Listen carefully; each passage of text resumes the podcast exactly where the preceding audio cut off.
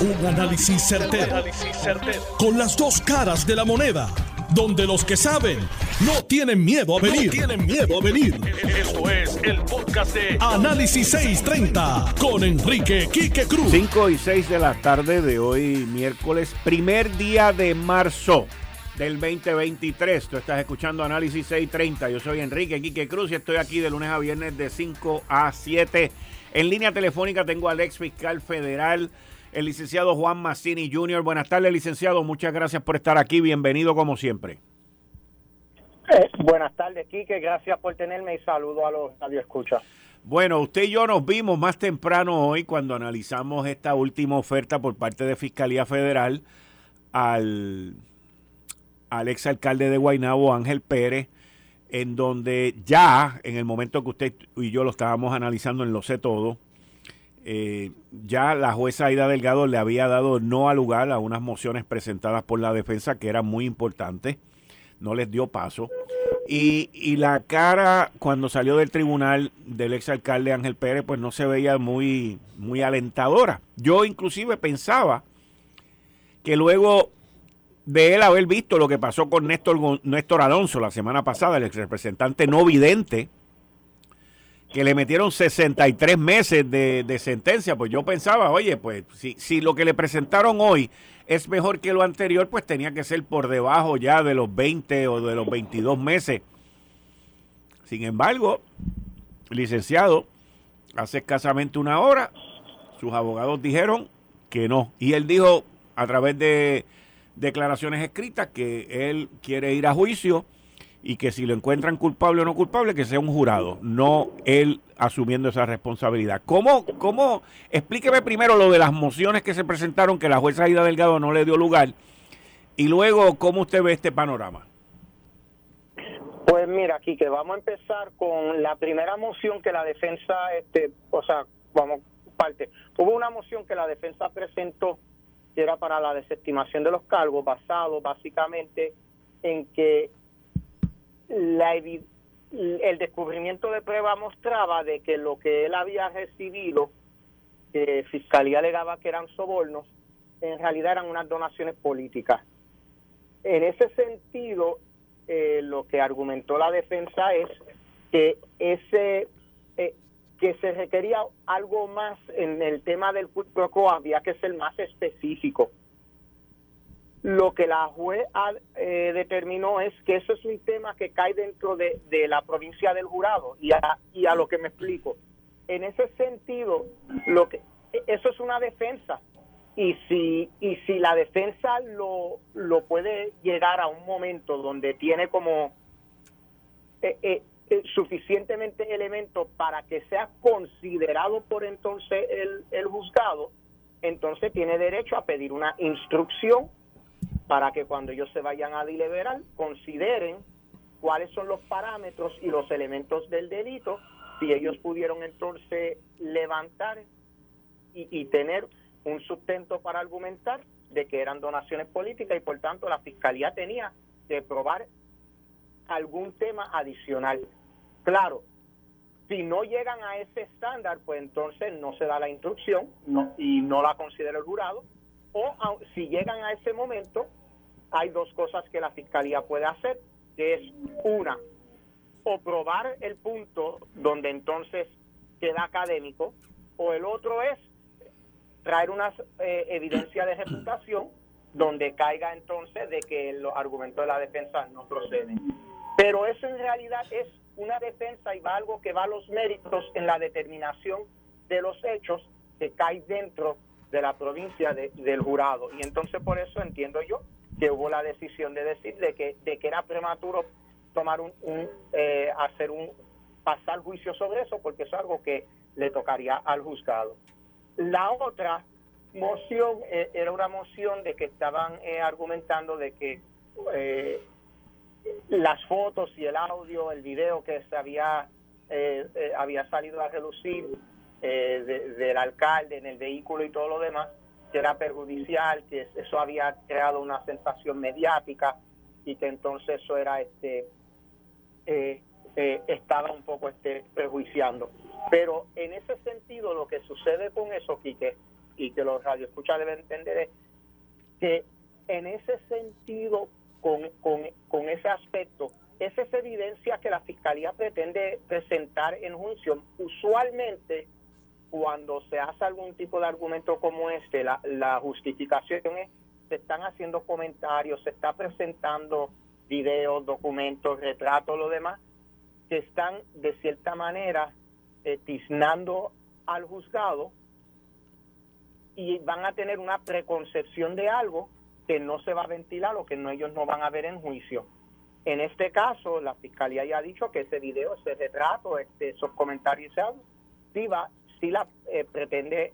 Así que es como un medio no harm, no foul, porque en cierto sentido, aunque lo hayan visto antes, lo deben de ver entonces a su momento de juicio. O sea, que, que es algo que van a estar expuestos si ya estuvieron antes. Y además es algo que el juez, eh, perdón, que la juez eh, y los abogados en su momento seleccionando el juzgado van a poder dirimir si eh, cualquier alguien que haya visto esto ya venga con una preconcepción en su mente de si la persona es inocente o culpable.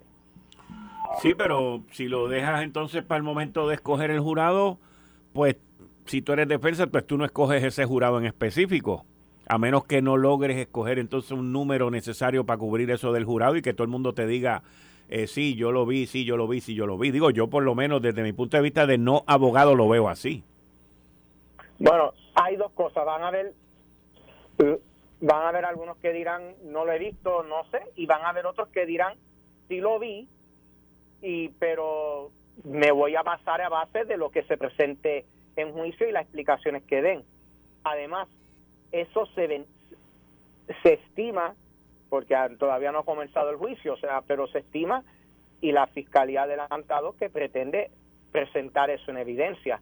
Entonces, pues es aunque lo vieron, pues lo van a lo van a ver ahí, o sea, no es algo que no van a ver en el juicio.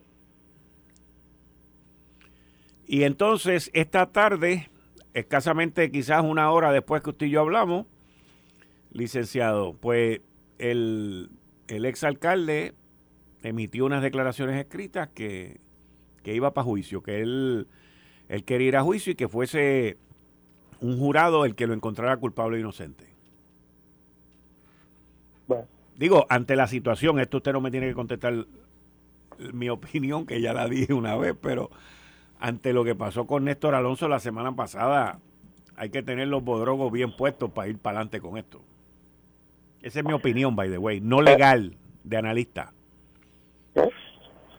No, bueno, ellos ellos tienen lo, eh, la obligación de todo abogado cuando hay una oferta sobre la mesa de fiscalía, la obligación ética de todo abogado es comunicársela al cliente, dejarle saber esto es lo que se ha presentado, se discute y se le da una sugerencia. Eh, eh, entiendo que eso fue lo que hicieron los abogados del exalcalde cuando hubo una oferta durante el transcurso del día de hoy.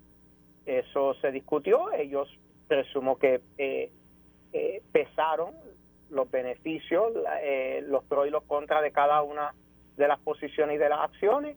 Nosotros, el público en general, la prensa y todo lo demás, no, no tenemos conocimiento del descubrimiento de pruebas que se le ha dado, de, de qué tienen, o sea, eso es algo que los abogados han podido analizar y pues entienden que pues tienen un caso para presentarle a un, a un juzgado y todo y, y el exalcalde como se sienta hoy en día y cuando se acuesta a dormir esta noche es una persona eh, que se presume inocente que, que, duerme como una persona inocente eh, hasta que hasta que la fiscalía este pruebe lo contrario bueno licenciado Juan Massini Jr. como siempre agradecido muchas gracias Gracias a ti, Quique, de nuevo y saludo de nuevo a tu radio escucha. Muchas gracias. Y ustedes escucharon al ex fiscal federal Juan Massini Jr. sobre el desarrollo, en este caso de Ángel Pérez, que hoy el exalcalde de Guaynabo tomó la decisión ante una, supuestamente una última oferta, de ir a juicio y según sus declaraciones escritas, que sea un jurado el que lo declare a él culpable o no culpable. Miren, en Puerto Rico, entrando en otro tema, hay una población enorme de diabéticos, pero enorme. en Puerto Rico esa gente pues consume mucha insulina. Y hoy, la farmacéutica, uno de los principales fabricantes de insulina, y estoy hablando de Eli Lilly, que by the way, tiene fábrica, tiene fábricas aquí en Carolina, tiene una fábrica enorme en Carolina, envió una comunicación anunciando la reducción en el precio de la insulina de aproximadamente en algunos productos de 70%. 70%. Esto eh, reducirá los precios por sus marcas más prescritas de insulina, un medicamento que casi 8.4 millones de diabéticos en los Estados Unidos consumen. El precio de la insulina en los Estados Unidos es mucho más alto que en otros países, con un promedio de 98.70 dólares por ampolleta. El Ilini domina el mercado en conjunto con las farmacéuticas Novo Nordisk y Sanofi. Si ustedes recuerdan, el Departamento de Justicia en Puerto Rico también sometió, se unió a un caso en contra de estas farmacéuticas, como le ha estado dando eh, duro allá en la nación norteamericana, eh, por el abuso que hay. Yo, yo sé cuál es la razón de todo esto. Yo sé. Yo sé. Se llama Medicare y Medicaid. Esa es la, esa es la razón. O sea, esto cuesta tanto y en algunas ocasiones el gobierno federal paga por ello. Pues lo mismo. ¿Por qué usted se cree que la leche en Puerto Rico cuesta 7 pesos el galón? ¿Por qué usted se cree? ¿Por qué usted se cree? ¿Ah? Por lo mismo. Por lo mismo. Y los plátanos. Y los guineos. ¿Ah? ¿Por qué usted se cree que eso cuesta así ahora? Y no los quieren bajar de precio. ¿Ah? ¿Ah? El amigo mío que me escribió, no, yo tengo, pero nunca me dijo cuánto los vendía. Porque sabe que estaba, mira, a dos a tres pesos. Pero volviendo a esto, un portavoz de la Casa Blanca señaló hoy que para el presidente Joe Biden es una prioridad la reducción del costo de insulina para todos. Esto, y dijo Chuck Henderson, director general de la Asociación Estadounidense de Diabetes, Aplaudimos a él y Lili por el importante paso en limitar la distribución de costos por insulina y exhortamos a otros productores de insulina a hacer lo mismo. Esto es una gran noticia. Y, como les dije, mire, en enero el Departamento de Justicia de Puerto Rico demandó a él y Lili y a otros dos fabricantes de insulina por prácticas engañosas que han encarecido durante años el precio de la insulina, que es el medicamento para pacientes diabéticos. La acción legal exige un cese y desista de estas prácticas engañosas, la restitución del dinero cobrado injustamente, el pago de los daños ocasionados y el desembolso de ganancias obtenidas a través de este esquema ilegal. También agregó que se le brindan remedios a pacientes diabéticos que urgen de este medicamento. Según la ADA, más de 37 millones de personas, es decir, casi el 12% de la población norteamericana, tiene diabetes y cada año se diagnostican 1.5 millones de nuevos casos. La incidencia es desigual en grupos étnicos y raciales, con un índice de diabetes en los adultos del 14.5% para los indígenas americanos, 12.1% para los afroamericanos, 11.8% para los hispanos y 9.5% para los asiáticos estadounidenses. Entre los latinos, la incidencia de diabetes es el 14% entre los mexicanos estadounidenses, 12.5 entre los puertorriqueños, 8.3 en los suramericanos. Ahí donde está el arroz y la bichuela también, para que sepan. Y la dieta tampoco saludable que nosotros tenemos en esta isla, porque es la verdad, o sea, es la verdad. El arroz es uno de los enemigos grandes de, de eso, a pesar de que nos gusta y nos encanta, riquísimo pero el arroz está bien metido ahí. Mire, en otro tema, este tema, este tema está dando mucho de qué hablar. Pero esto es soñar con pajaritos preñados. Perdonen que lo diga así, pero es soñar con pajaritos preñados. Una comisión de la Cámara de Representantes encontró nulo el contrato entre, el entre la Autoridad de Energía Eléctrica y Genera PR. Yo les digo a ustedes, miren, hay los abogados, los abogados son muy, muy buenos en interpretar y en buscar soluciones o adjudicaciones en situaciones donde hay pleitos o no hay pleitos. Y eso no es una crítica a lo que estoy diciendo. Eso es una realidad. Porque ellos estudian el derecho y le buscan las cinco patas al gato a ver cómo pueden litigarlo.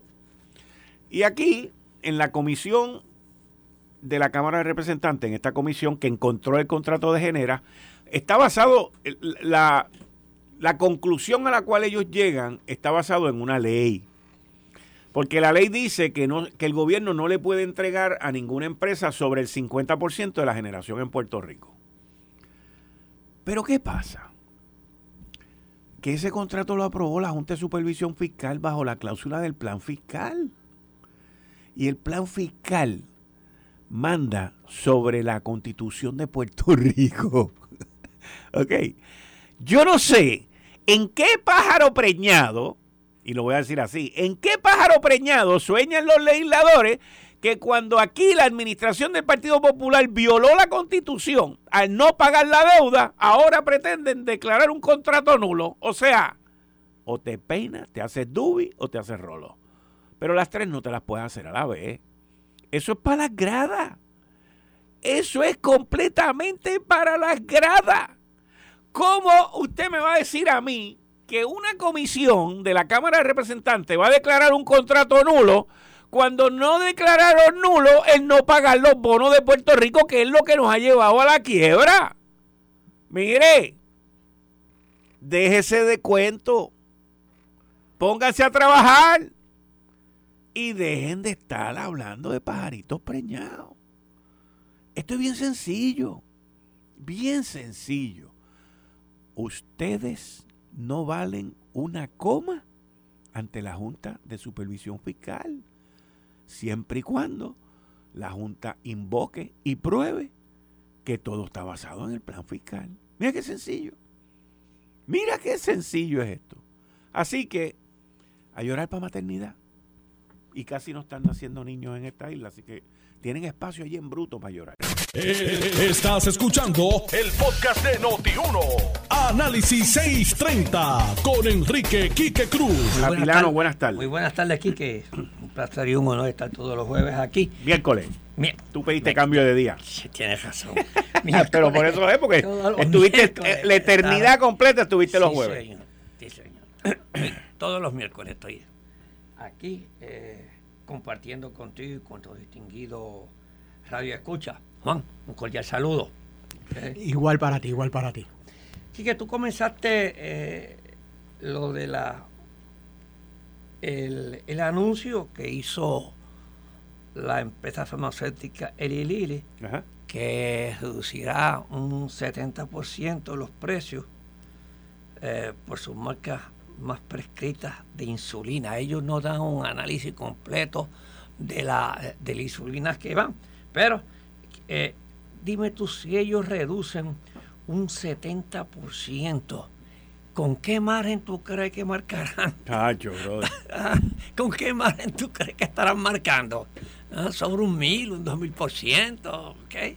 Así es que, eh, y toda esta presión que se ha hecho y todo esto es por la presión que se está haciendo en Estados Unidos por, la farmacéutica, que tienen un precio en Estados Unidos y otro precio fuera de Estados Unidos. Tú puedes este, comprar un medicamento de que vale en Estados Unidos un precio y lo puedes comprar en Canadá a, mitad de precio o lo puedes comprar en Europa a mitad de precio. Y eso y, y, prácticamente todos los presidentes de, los últimos años le están entrando presión a la farmacéutica en Estados Unidos y todavía no han logrado este, avanzar mucho. Y esto pues, aunque sea pequeño, es un avance que tiene eh, este, los gobiernos de Estados Unidos y que el de Puerto Rico también se unió a una demanda. Así es que seguirá, eh, pero quiero decirte que el, monopolio, que el monopolio de los planes médicos y la farmacéutica en Estados Unidos tienen a, de rehén a, la salud de estos países.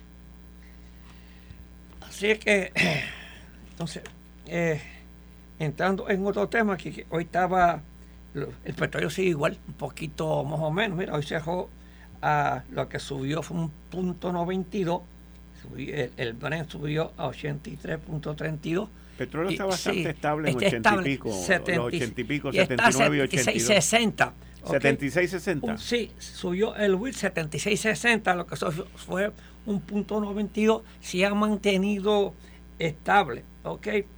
Y, eh, ya China abrió y ya está produciendo, ya comenzó, ya va a haber, yo, yo estoy seguro que en cuanto a la inflación en Estados Unidos va a ir bajando lentamente, ¿ok? Y, y lo que pasa es que la demanda oye, va a subir la demanda para, para el, la demanda global para el 2023, según Morgan Stanley, el consumo será sobre 1.900 millones de bajiles por día. O sea que va a tener un incremento en el consumo. Y eso este, puede, eh, todo es, ya la pandemia eh, china está abriendo sus mercados, está, comenzó su, su elaboración.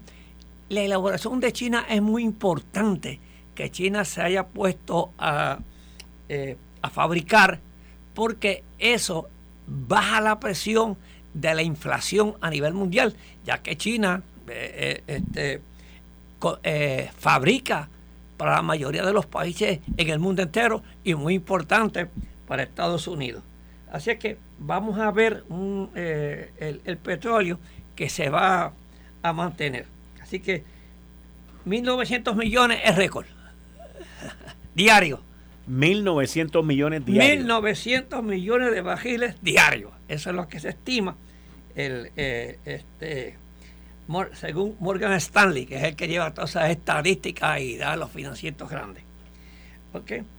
En la parte de, la, de las acciones, mira, han tenido, han tenido las acciones, han tenido una leve baja en, en la bolsa de valores. ¿Por qué? Porque se espera que el Banco de la Reserva aumente mínimo un cuarto por ciento. ¿Por qué ese, ese, ese 25 bases puntos, que es un, cuatro, un cuarto por ciento de interés? ¿Por qué? Porque todavía la inflación, los números que tiene, la reserva es que la inflación está fuerte todavía en Estados Unidos. El consumo está fuerte en Estados Unidos, se sigue consumiendo mucho. El desempleo es de lo más... ¿Qué viene este, este número que sacaron ellos? El desempleo es el más bajito de 1969. Está bajito. 1969. 1969. ¿Ok? Así es que tiene una... Eso pues le mete presión a que haya una, todavía la inflación no baje a los números que la Reserva Federal eh, quiere. Eso quiere decir que vamos lo más seguro, lo menos, lo menos, lo menos, lo menos, es un cuarto de por ciento que subirá la, el, el Banco de la Reserva de los Estados Unidos. Eso es que si usted tiene alguna hipotequita, vamos a cerrarla, tiene algún préstamo, vamos a cerrarlo, que si no lo cierra antes, pues le va a costar un poco más después. Así que todos esos factores económicos con el comienzo de China, eh, eso es muy importante porque baja la presión para, para, para que no haya una inflación grande a nivel mundial. Eso es importante que China comience a producir. Así es. Por otro lado, oye, estaba viendo en una, en una comisión uh, que hizo una, una pues, aquí local, una vista en, en el Senado. Y este lo estaba, hay, hay todavía sobre 3.000 techos azules, viviendas. No, yo no puedo creer. o sea, sí lo creo, pero, yo, no, yo, no, puedo. Es que te voy una pregunta de un instrumento que están utilizando, porque tú sabes de esto. Se dijo que todavía hay sobre 3.000 viviendas con techos azules. ¿Ok? La señora Maite Texidor del Departamento de la Vivienda explicó que llegaron a ese número luego de un estudio geoespacial. Tacho, que debe haber costado todo el dinero del mundo. Hubiese puesto los techos azules. No, no, no, Ah, no, yo te estoy diciendo una cosa. Mira, O sea, Quique, yo- yo, yo no- quiero, yo, no, no. como tú sabes de eso más no, que no. yo, No, no, de, no. de las cosas No, no, no, espaciales no, no, y la no. aviación, No, no, no. ¿cuánto costaría No, no, no, ese no. estudio? ¿Ah? Mira. No sé dónde se identifica. Mira, mira, mira, los alcaldes se fueron a Justa y con ese estudio geoespacial fue donde se identificaron los techos azules.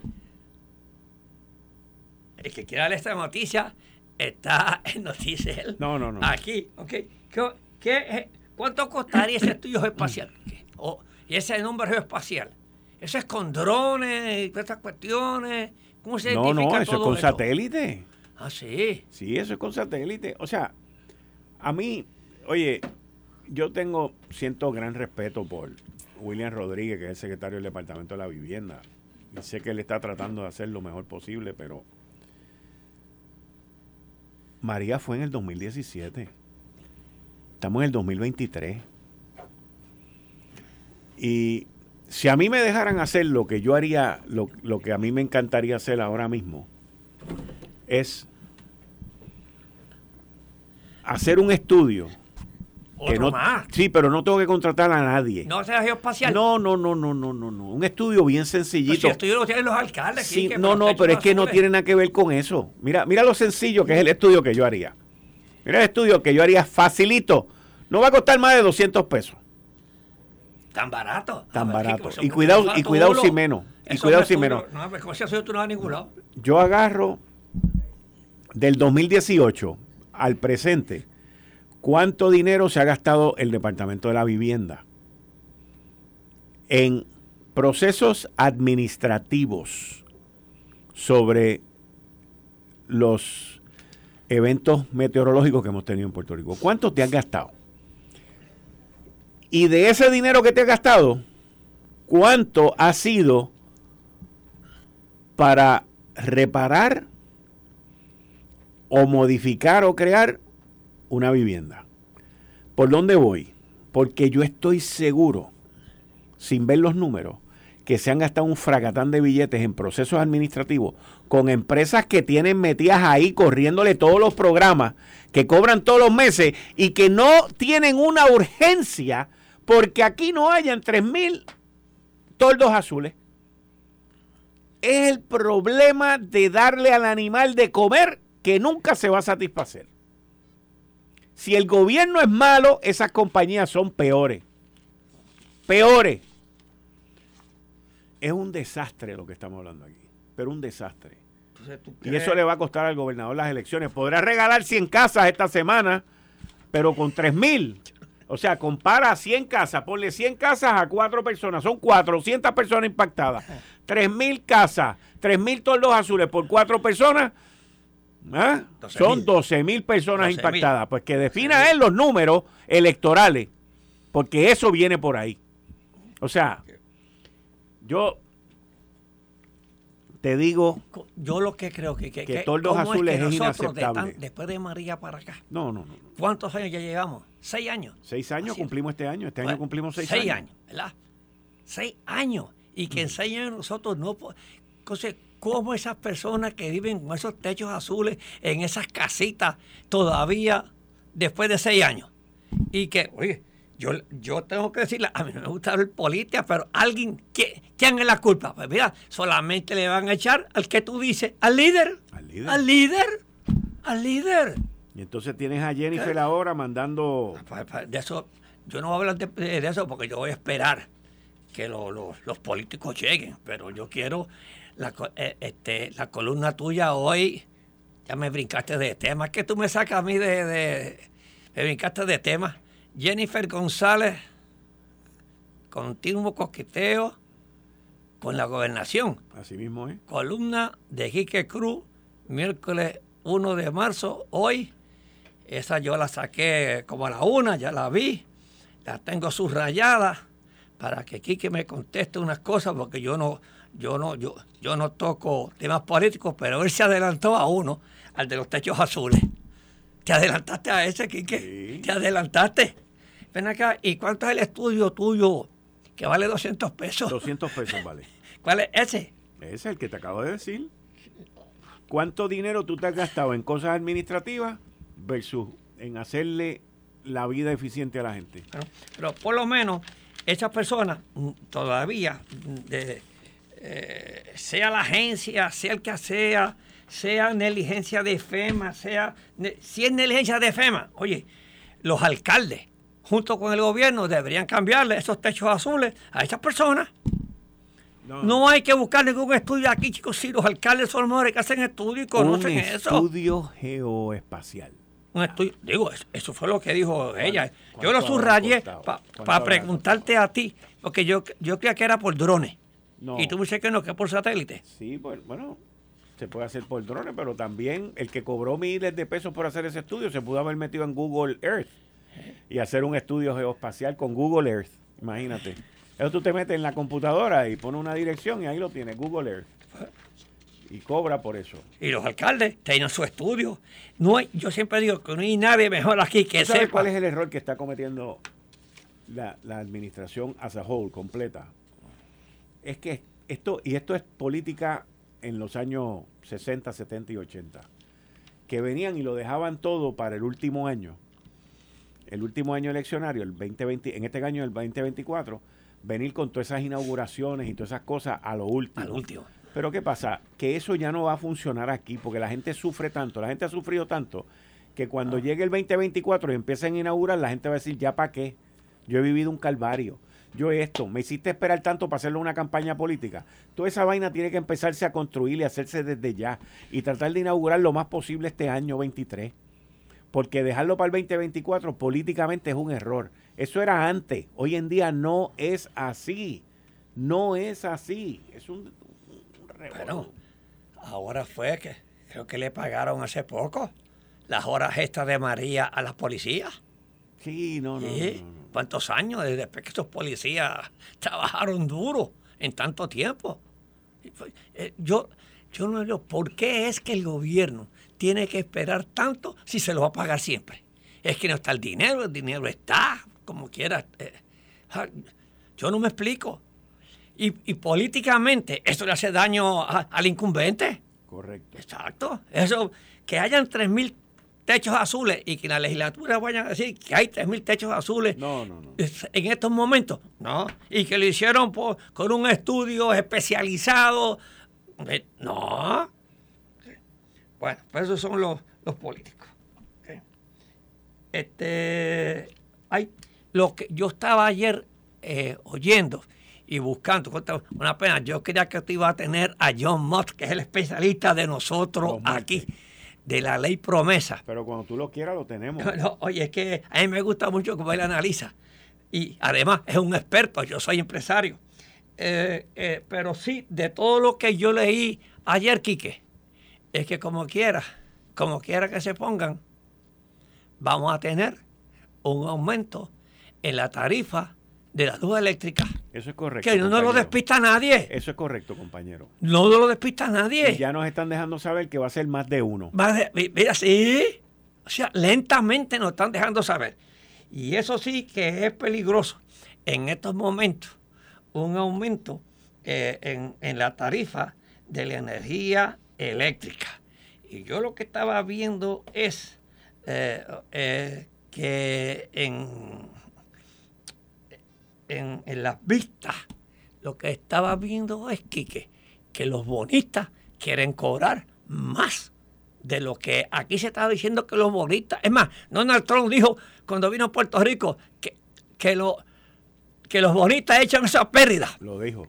Lo digo, que echen esa pérdida. Después cambió, parece que lo Sí, sí, les cayeron encima. Pero por lo menos, pero cobrar 75 centavos por dólar, eso, eso, eso va a ser bien, bien difícil, ¿ok? Yo no sé cómo, cómo, cómo la jueza va a determinar que no haya un incremento eh, en la luz, porque lo va a haber, pero dicen que van a haber dos incrementos en luz. Y es, oye, y que no es, un que no es un incremento de luz a corto plazo, es un incremento de energía a 30 años, se está hablando. porque no hay dinero para pagar. Hay que, hay que llevarlo a 30 años, para poder. Entonces, eso, si hay ese incremento, nuevamente volviendo, eso sí, le perjudica a la administración actual. Todos los aumentos de energía, yo creo que el señor gobernador tiene que dar por completo ahí. Es más que si el señor gobernador tiene que tirarse a la calle, tiene que tirarse para, que, para minimizar este incremento. Otro, otro, otro, otro problema que tiene aquí el señor gobernador es con los pensionados de la Autoridad de Energía Eléctrica. Eso es un problema. Es un problema porque están directos. Eso están directos. Problema. Oye, hay billetes ahí en bruto. Ah, dice aquí, que ahí tú, tú me puedes estar mejor que tú estás al tanto, porque eh, la dice que estamos, estamos totalmente en contra del plan de ajuste de la deuda de la autoridad porque impone unos cargos abusivos a las facturas y transfiere una deuda impagable y sobre todo sin auditar. Eso, eso no importa que la deuda está editada o no, o la auditen, no hay dinero, no cubre. Así es que yo creo que los, los, los pensionados, pensionados tienen que hilar del fin para verdaderamente o tirarse, ir de mano con el gobernador o ir de mano con lo que sea para que sus pensiones no se les vean afectadas. ¿Cuánto dinero hay? Ayer ellos reclaman que la Autoridad de Energía Eléctrica les debe 800 millones desde que no se han transferido ellos están buscando que se transfieran esos 800 millones de dólares para así recompensar eh, su este, las pensiones. Pero el plan de pensiones está quebrado el de ellos, Quique, no tiene nada. Para dos meses es lo que le queda. Bueno, porque por muchos años, desde que entró Lisa Donahue, en la administración popular dejaron de pagarle el plan de pensiones lo que le tocaba. dejaron de pagarlo. Entonces el plan de pensiones tuvo que empezar a vender sus activos para cubrir las pensiones, lo quebraron a propósito. Lo quebraron. Todo eso fue a propósito bajo el proceso de quiebra. El mismo gobierno le debe más de 200 millones de pesos en facturas de luz a la Autoridad de Energía Eléctrica, que muy bien pudieron utilizar ese dinero para otra cosa. O sea, aquí, si tú quieres una crisis, pide a un político que te resuelva. Y de la crisis pasas al desastre. Mira la Autoridad de Energía Eléctrica. Mencióname una dependencia gubernamental que no esté destruida. Mencióname una nada más. Oye. Mencióname una. Mencióname una. Mencióname una. Pero es que, es que el, toda, toda la. La única sí que se podría decir es el Fondo de Seguro del Estado porque no la han dejado destruir. Pero empezaron a cogerle 200 millones de pesos prestados, 90 millones de pesos prestados, tantos millones de pesos prestados. Eso es lo que te digo, es la única que está ahí. Es la única. Y te voy a decir por qué. Y no tiene competencia. Porque es un monopolio, hermano. Un monopolio, cobra lo Pero que quiere. si dejan al gobierno, la destruye ah, la, quiebra también. Eso es lo que te digo. Va a destruir. qué? Es lo que te digo. Si los dejan, tacho, donde quiera que haga billete, mira, ¡fum! Pero el, el problema que nosotros tenemos que tenemos un deterioro en todas las agencias. Mira. En, oye, a física también, físicamente, tú ves esos edificios como están. Tú vas a la universidad, al centro médico, todas esas cuestiones se ven, no se ven este, ni, ni bien pintadas, por lo menos. Mira, yo estaba pensando, mañana es el día, creo que es de la bandera o la ciudadanía puertorriqueña, la ciudadanía americana. Mañana es el día de la ciudad. Mañana es un día feriado en esta isla, Marrayo Parta. O sea, Mañana celebramos la ciudadanía de Puerto Rico, la ciudadanía, americana. Día feriado. No y, yo, y yo estaba pensando en eso. Ahorita estaba hablando con un par de gente. Mira que mañana, no, mañana es feriado. Y mira que mañana, no, que es mañana es feriado. O sea, mañana el gobierno cierra. Para que sepa. Es un día feriado. Celebrando que nos dieron la ciudadanía americana. Y yo me quedé con eso en la mente. Y yo decía, nosotros aquí como isla, nosotros aquí no tenemos petróleo. Nosotros aquí no tenemos este, metales preciosos. Nosotros aquí no tenemos nada. El material, o sea, el, activo más grande que nosotros tenemos en Puerto Rico los Estados Unidos lo descubrió en los años 50 y en los años 60. Y en los 70 yo los veía en el aeropuerto viajando todo, todos los veranos a las 6 de la mañana en el vuelo 662 que salía a las 7 de la mañana para Nueva York. Los famosos tomateros. Tomateros. ¿Ok? Se los llevaban para New Jersey, se los llevaban para el norte de los Estados Unidos a recoger tomate. Y muchos de ellos se quedaron allí viviendo mejor vida, mejor calidad de vida por la pobreza que había aquí. ¿Qué significa eso? Que en una época, en esta isla, nosotros exportábamos una materia prima que en los 50 estados no había. Labor, gente para trabajar. ¿Seguimos exportando? No. Se fueron medio millón ahora para la Florida. Sí, pero, pero fíjate, y con todo el dinero, con todo el dinero que se mete aquí federal todos los años, con toda la ciudadanía, con toda la bandera, ¿qué hemos hecho? ¿Hemos educado bien a la gente en el sistema público? No. ¿Hemos establecido un buen sistema eléctrico? No. Mala administración. ¿Hemos establecido lo que tú busques? No. Vaya administradores. Pues, mano, ¿tú sabes qué? hemos votado el tiempo, hemos votado el dinero, aquí no debe haber ningún día feriado para celebrar ningún tipo de ciudadanía, porque hemos sido malos administradores, deficientes manejadores y peor implementando. Así que, ¿qué carambeta hay que celebrar aquí mañana? La vergüenza de malgastar dinero, la vergüenza de la corrupción. Eso es lo que hay que celebrar mañana. Eso es lo que hay que celebrar mañana.